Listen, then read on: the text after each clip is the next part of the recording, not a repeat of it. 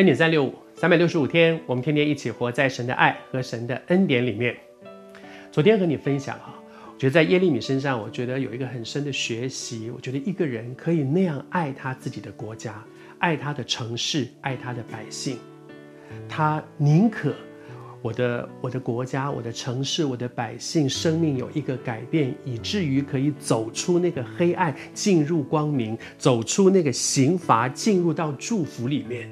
只要我的城市、我的国家、我的百姓可以这样，我呢，算不得什么，随便你们真的要把我打死，做吧。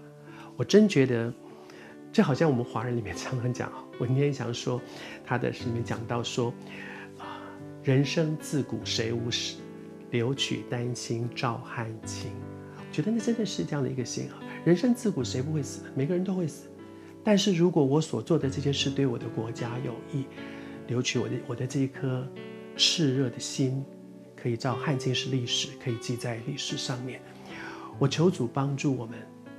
耶利米真好，他真是一个神的仆人的典范。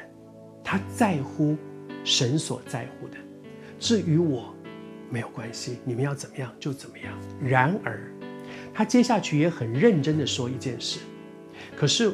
他说：“我要告诉你们，我要很诚实，我要很忠心的把结果告诉你们。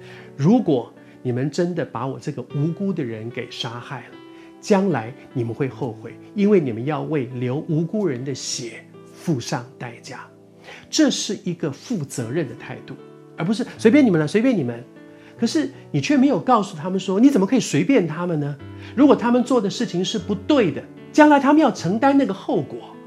他说：你们一定要怎么样？”我没有办法，你们人这么多，你们里面有祭司，你们里面有先知，你们有这么多的群众，有做官长的，你们有这么多的人，我对抗不了你们。但是该说的话，我还是要说。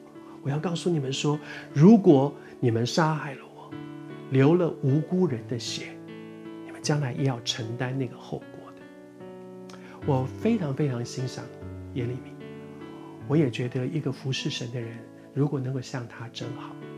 他很刚强，不是个性的刚强，他在乎的不是我个人的，我个人的生死存亡，而是我的城市、国家、百姓的生死存亡。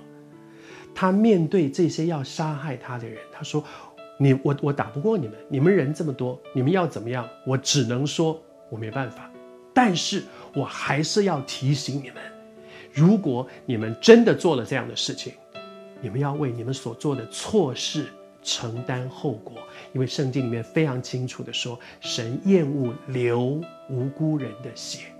我明明就是照着耶和华的吩咐去说该说的话，你们因此害了我，杀害了我，要承担后果的。